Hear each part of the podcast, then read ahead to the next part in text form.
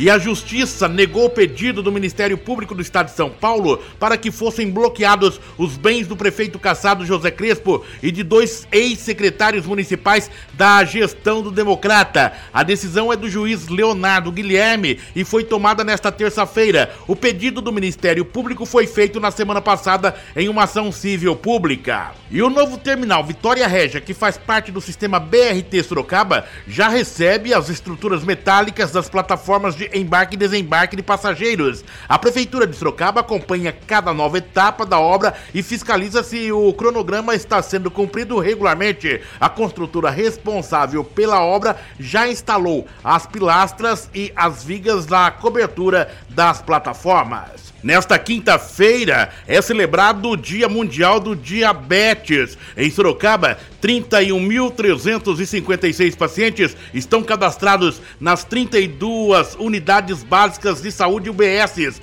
Desses pacientes, 11.205 são apenas pessoas com diabetes e 20.151 são cidadãos com diabetes e hipertensão. Do total, aproximadamente 8 mil são insulinodependentes, ou seja, pessoas com diabetes que dependem de insulina para o tratamento da doença. A Secretaria de Segurança e Defesa Civil da Prefeitura de Sorocaba vai renovar sua frota, colocando em operação 15 novos veículos, modelo Volkswagen Gol, quatro portas 1.6, que serão usados pela Guarda Civil Municipal GCM. A solenidade de entrega das viaturas acontece nesta quinta-feira, às 11 horas, na Praça Coronel Fernando Prestes. Autoridades municipais e representantes da sociedade civil foram convidadas para o evento. Alberto Cassone, gestor de marca inteligência empresarial, analisa os investimentos feitos pela Prefeitura na área de segurança pública. É importantíssimo você ter o, os equipamentos em dia.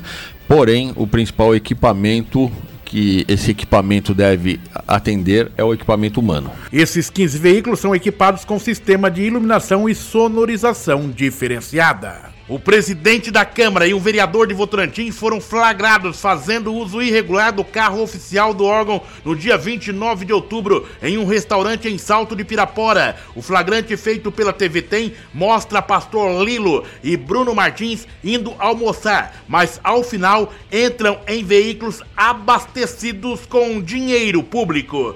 Em celebração ao Dia da Consciência Negra, a Prefeitura de Sorocaba promove no próximo dia 20, quarta-feira, a edição 2019 da tradicional Feira Crespa. A programação levará à Praça Frei Baraúna, no centro, das 13h30 às 22 horas, produtos artesanais, comidas típicas, apresentações artísticas e atrações variadas referentes à cultura africana e afro-brasileira. E a represa de Itupararanga vai virar uma bilis caipira, se medidas não forem tomadas como solução para o problema dos efeitos causados no manancial pela poluição causada por esgoto agrotóxico, loteamentos clandestinos, desmatamentos, entre outras agressões ambientais. O alerta foi feito ontem durante o primeiro Fórum Regional de Mudanças Climáticas na Universidade de Sorocaba Uniso, pelo vice-presidente do Comitê de Bacias Hidrográficas do Rio Sorocaba e Médio Tietê,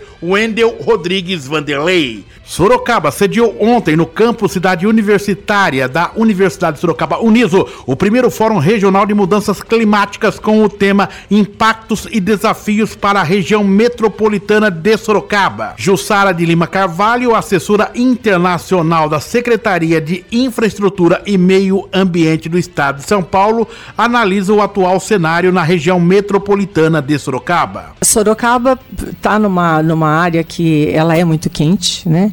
Então tem que ter essa preocupação com a temperatura, tem que ter uma preocupação é, com os recursos hídricos que são regionais, com os resíduos, de que maneira eles estão sendo é, colocados, que é uma questão regional. São as duas questões que eu falo que a gente traz de muito tempo, precisa ser resolvida regionalmente, né?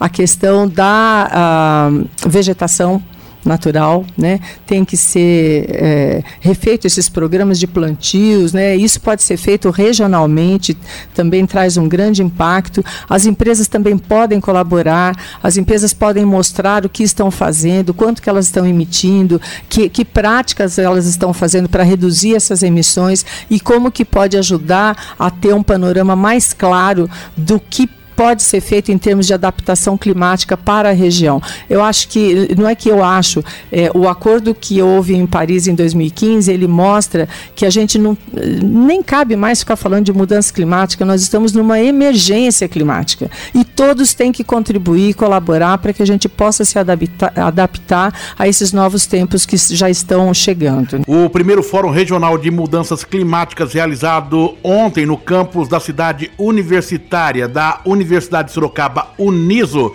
contou com dois debates nos quais representantes públicos e dos diversos setores da economia abordaram o que esse segmento tem feito para incentivar as políticas de baixo carbono. Nesta sexta-feira, no feriado da Proclamação da República, a rotina dos serviços municipais prestados diretamente no Palácio dos Tropeiros, sede do Poder Executivo, e nas unidades descentralizadas e na educação sofre alterações. A prefeitura fecha às 17 horas e só volta ao atendimento normal ao público na segunda-feira às 9 horas. Já a coleta de lixo e o socorro em urgências e emergências funcionam normalmente. Começa a ser pago nesta quinta-feira o abono salarial PIS do calendário 2019-2020, ano base 2018, para os trabalhadores da iniciativa privada nascidos em novembro. O PIS é pago na Caixa Econômica Federal. Também será liberado PASEP, que é pago para os servidores públicos por meio do Banco do Brasil para quem tem final da inscrição 4. Um homem foi preso acusado de tráfico de drogas nesta quarta-feira em Votorantim. Segundo a polícia militar, o suspeito estava em um veículo de transporte por aplicativo. Ainda de acordo com os policiais, o motorista não sabia que transportava drogas. Foram apreendidas 70 pedras de crack, 72 pinos de cocaína e 45 porções de maconha, de acordo com a PM. E um homem foi preso após ser flagrado cultivando seis pés de maconha em alumínio. Segundo a Polícia Militar, uma equipe recebeu denúncia de que o acusado plantava as drogas e traficava em um terreno atrás de um lava rápido da Vila Santa Luzia. Os policiais foram até o local e se esconderam na mata para observar a movimentação eles encontraram um homem junto com os pés de maconha que haviam sido plantados em Xaxins. E o motorista de um caminhão foi preso com diversos tabletes de maconha em Itapetininga. O caso ocorreu durante uma abordagem da Polícia Rodoviária. A abordagem foi realizada na rodovia Francisco da Silva Pontes. No compartimento de cargas do caminhão, os policiais apreenderam 188 tabletes de maconha. Hora do café. RMS Podcast. O nosso café especial desta edição vai para o diretor-presidente do BRT Sorocaba, José Henrique de Ávila, pelo trabalho fantástico que vem desenvolvendo na cidade com a construção deste novo modal.